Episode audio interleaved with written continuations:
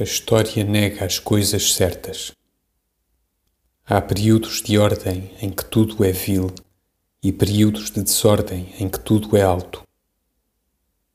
As decadências são férteis em virilidade mental, as épocas de força em fraqueza do espírito.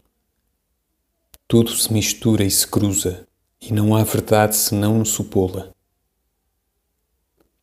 tantos nobres ideais caídos entre o estrume, tantas ânsias verdadeiras extraviadas entre o enxurro.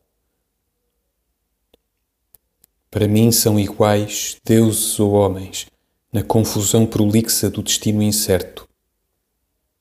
Desfilam neste quarto andar incógnito, em sucessões de sonhos, e não são mais para mim do que foram para os que acreditaram neles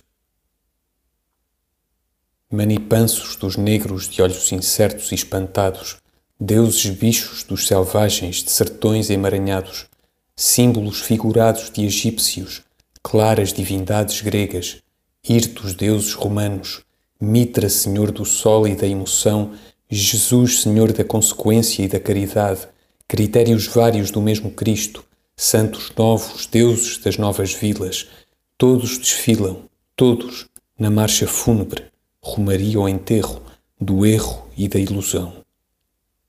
Marcham todos e atrás deles marcham sombras vazias, os sonhos que, por serem sombras no chão, os piores sonhadores julgam que estão assentes sobre a terra, pobres conceitos sem alma nem figura, liberdade, humanidade, felicidade, o futuro melhor, a ciência social, e arrastam-se na solidão da treva, como folhas movidas um pouco para a frente por uma cauda de manto régio que houvesse sido roubado por mendigos.